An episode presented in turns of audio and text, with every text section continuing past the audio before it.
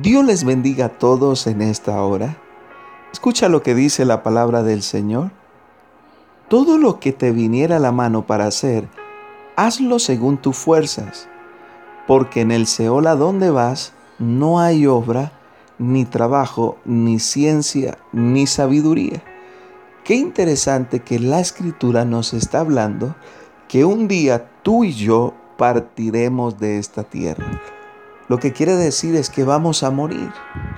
Y cuando tú y yo partamos, entonces ya no podremos hablar acerca del trabajo, ya no podremos hablar acerca de sabiduría, ya no podremos hablar de ciencia ni de obras.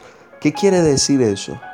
Que donde nosotros debemos ejercer, ejecutar, emprender todas estas habilidades, todas estas destrezas, todas estas capacidades, talentos, regalos, es aquí en la tierra.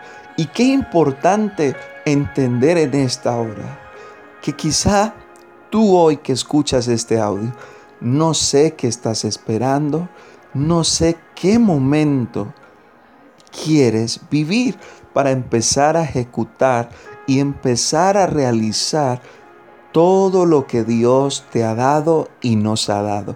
Recuerda que en el Seol, el lugar de los muertos, el cementerio, recuerda que ahí no se podrá ejecutar nada de estos regalos que Dios nos ha dado. Importante retomar lo que dice el pasaje.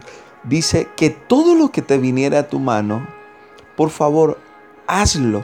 Ahora, ¿cuál es la recomendación que la misma escritura nos da. Por favor, escudriñalo todo, retén lo bueno y desecha lo malo.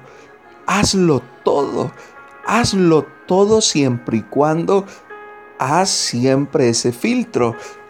Desecha lo malo y toma lo bueno. Pero es hora de no esperar más y empezar a ejecutar y a ejercer lo que Dios ha puesto en tu corazón. Recuerda que los amigos se hacen hoy. Recuerda que la familia, recuerda que las manifestaciones de amor, expresiones son hoy. Recuerda que si quieres escribir, escribe hoy. Si quieres cantar, canta hoy. Recuerda que Dios nos dio este tiempo para desarrollar, para crecer, para abrazar, para amar, para perdonar, porque luego no podremos hacer nada de estas cosas. Ten presente eso. Haz todo lo que te viniere, por favor, a tu mano, de acuerdo a tu fuerza, siempre y cuando tomes lo bueno y deseches lo malo. Atesora esta palabra en tu corazón y adelante. Dios te bendiga.